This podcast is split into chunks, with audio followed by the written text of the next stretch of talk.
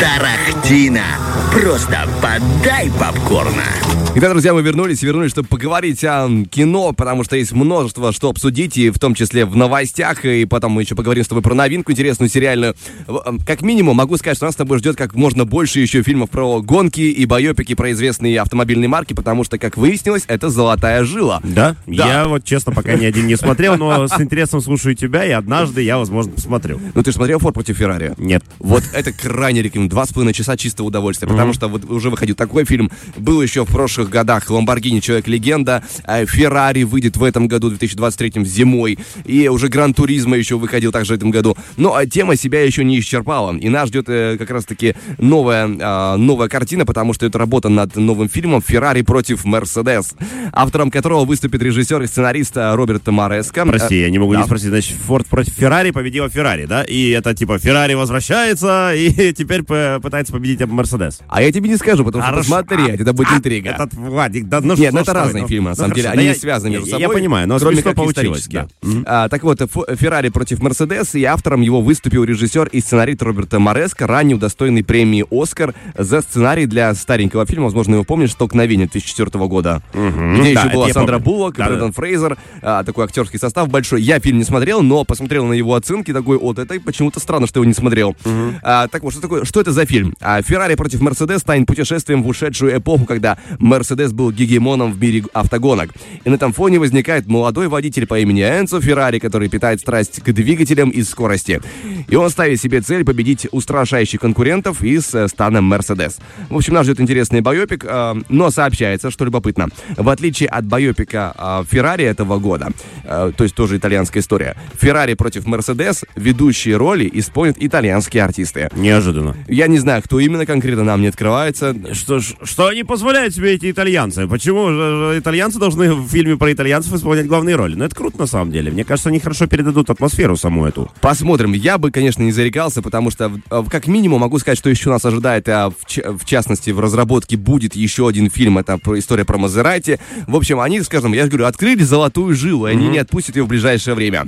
Знаешь, главное, чтобы это не закончилось как с форсажем, когда да закройте эту дыру, они все лезут и лезут оттуда, знаешь, а здесь э, надеемся, что это будут качественные продукты, и будем мы смотреть и восхищаться ими. Будем посмотреть, да. Ну а теперь поговорим о том, что уже есть наше время. А, на международном кинофестивале в Торонто на прошлой неделе прошла мировая премьера фильма на основе реальных событий под названием «Дурные деньги». А, фильм, а, возможно, ты, ты его не слышал название, но это фильм от режиссера Крейга Гиллеспи, тот, который снял ранее фильмы «Тоня против всех» и фильм «Круэлла». М, да, Круэлла я видел кусочками. Хороший фильм, но не для меня просто, не мой формат немножко. Но, тем не менее, режиссер очень Да, талантливый. режиссер талантливый, я увидел это по каким-то кадрам, то, что я там в полглаза смотрел, это, да, хороший фильм. Да и вдобавок, а, задумка для этого фильма, который вышел «Дурные деньги», а, тема довольно интересная. Сюжет основан на реальных событиях и романе «Антисоциальная сеть». В центре истории а, обычные пользователи социальной сети Reddit, которая популярна за рубежом. Это блогеры, э, мелкие брокеры и другие люди, которые решают бросить вызов акулам биржи с Уолл-стрит. Узнав о том, что крупные игроки задумали искусственно обанкротить сеть э, видеоигровых магазинов GameStop, герои, скажем так, говорят свое решительное «нет» и начинают ломать финансовую систему несправедливую, пытаются испортить игру парням с Уолл-стрит и при этом еще нажиться на их денежках. В общем, довольно интересно, и по, по итогу, как получается, исходя из истории, они оставят парней с Уолл-стрит, Уолл-стрит э, с носом, но как это произойдет, каким образом и что это будет э, и во что это обойдется, это отдельная история. Э, кстати, в главных ролях там тоже э, довольно известные люди, Пол Дано, в частности. Вы, возможно, видели в прошлом году его в «Фабельманах», в одной из главных ролей. Э, не видели, да? Ну ничего. Мы, мы в лице слушателей не видели. Нет, ну я думаю, кто-то смотрел, конечно. Но если ты увидишь э, его фотографию Пола Дано, ты его сразу узнаешь. Он довольно именитый актер. Во да, многих- но это он, да, вот этот, который... Правильно? Да, в рекламе снимался. А, кроме того, еще из известных актеров там будет Шейлин Вудли.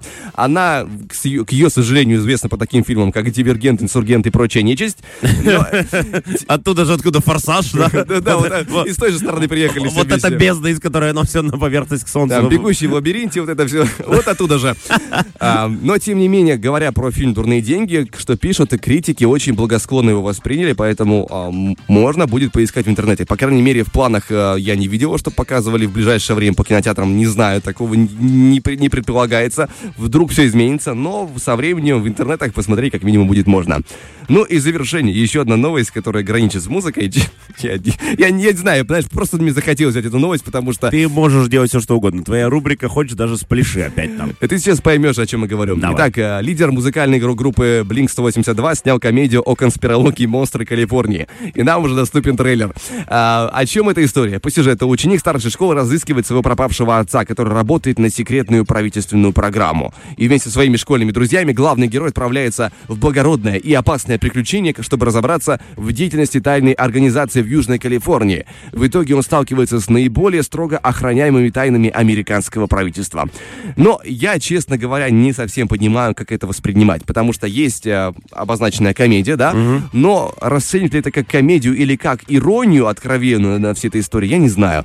Просто потому что ранее, в 2015 году, тот же лидер группы э, Blink-182 заявил, что ему довелось лично встретиться с инопланетянами, и более того, он э, подвергался экспериментам под по контролю разума. Э, поэтому, возможно, он иронизирует, и раньше иронизировал, это все такая очень толстая постерония, либо, возможно, нас ждет новый сезон «Битвы экстрасенсов», просто Да, спин в, таком, в таком формате. Слушай, ну я надеюсь, что все-таки это ирония. Blink 182 это же панк-рок-группа моего детства, да, там какой-то поп-панк, они играли, веселые ребята. Я надеюсь, что таким образом не просто юмор добавляют в этот мир, ну навряд ли. Либо пытается вернуть себе а, былую известность. Не хотелось бы, видишь, я хочу верить в людей, надеюсь, что это просто человек с хорошим чувством юмора, да и сам фильм, э, ты как будто эволюция, прочитал сейчас описание, да, ну, в смысле, невозможно относиться к нему э, серьезно и спокойно. Я думаю, что это просто будет реально такая чернушная комедия хорошая. Но это уже будет чуть позже. По крайней мере, трейлер я не успел посмотреть. Друзья, ну а мы движемся дальше по эфиру. У нас через один а, небольшой перерывчик в один трек мы расскажем про интересный триллер, а, сериал и российский проект, который стоит заценить. Но об этом чуть позже. Тарахтина. И вот, друзья, мы вернулись. Разговор про обещанную новинку, которая вышла в первую декаду сентября. Российский проект под названием «Черное облако». Это сериал помесь... О, я видел рекламу вчера, еще думаю, что за черное облако, но я, ребят, не гуглил и не смотрел, потому что знал, что у меня есть специально обученный Влад Поляков, который все расскажет в прямом эфире, видишь? Обожаю этой формулировки. Итак, это помесь триллера с фантастикой. На кинопоиске его оценили в 6,6 из 10. Достаточно Да, высокий балл. Не 7, конечно, но уже есть о чем говорить. А, в центре сюжета 20-летняя девушка, которую играет Мария Мацели. Возможно, вы ее видели в сериале «Перевал Дятлова».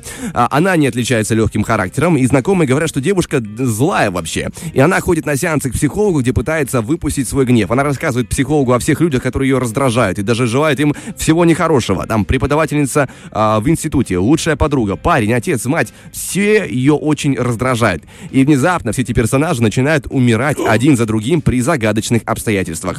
И да-да-да, и сразу у нас мысли о том, что где кроется-то беда, где кроется причина. А, что еще могу сказать про сериал? Среди известных актеров там играющих э, Филипп Янковский, сын того самого Янковского, если ты понимаешь, о ком я говорю. Э, этот племянник того самого Янковского, если ты понимаешь, о ком я говорю, да? В общем, со всех сторон Янковский, да.